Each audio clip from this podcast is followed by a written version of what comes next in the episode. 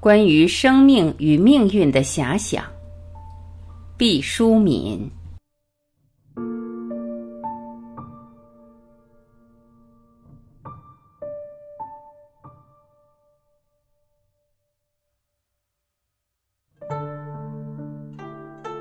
惊奇是天性的一种流露，生命的第一瞬就是惊奇。我们周围的世界为什么由黑暗变明了？为什么由水变成了气？温度为什么由温暖变得清凉？外界的声音为何如此响亮？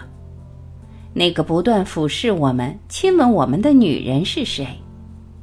从此，我们在惊奇中成长。这个世界上有多少值得惊奇的事情啊？苹果为什么落地？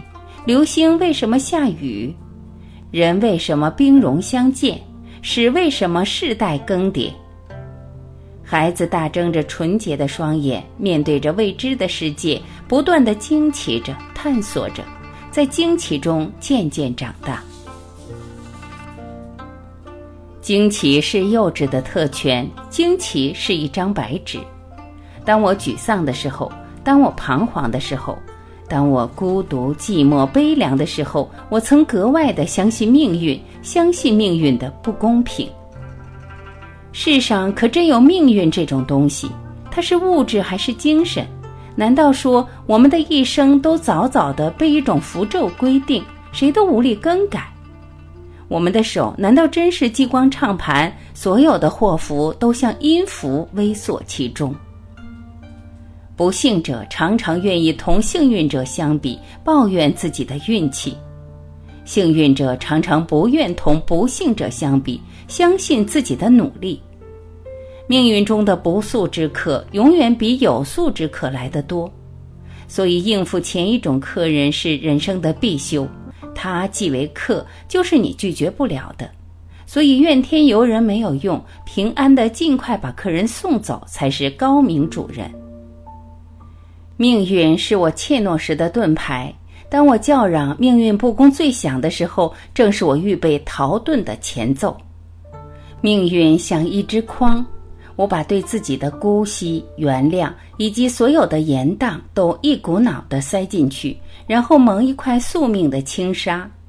我背着它慢慢的向前走，心中有一份心安理得的坦然。当我快乐，当我幸福，当我成功，当我优越，当我欣喜的时候，当一切美好辉煌的时刻，我要提醒我自己，这是命运的光环笼罩了我，在这个环里居住着机遇，居住着偶然性，居住着所有帮助过我的人。假如在这死亡将至的时候，依然刻骨铭心地惦记着一件事，依然期望等待，不依不饶，那这个心愿便集中反映了一个人的个性，甚至是他生命的支点。古人说的“死不瞑目”，指的就是这种情况。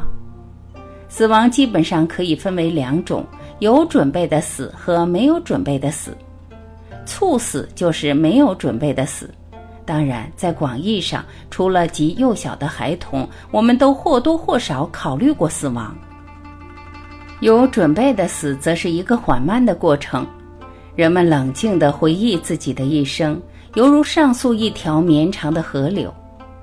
世俗的纠缠，在死亡的背景之上，它平素所具有的魔力，异乎寻常的浅淡了。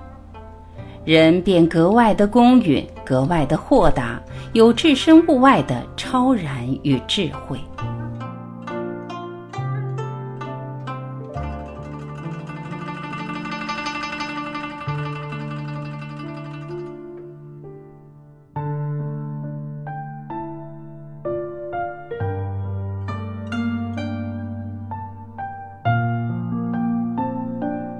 感谢聆听。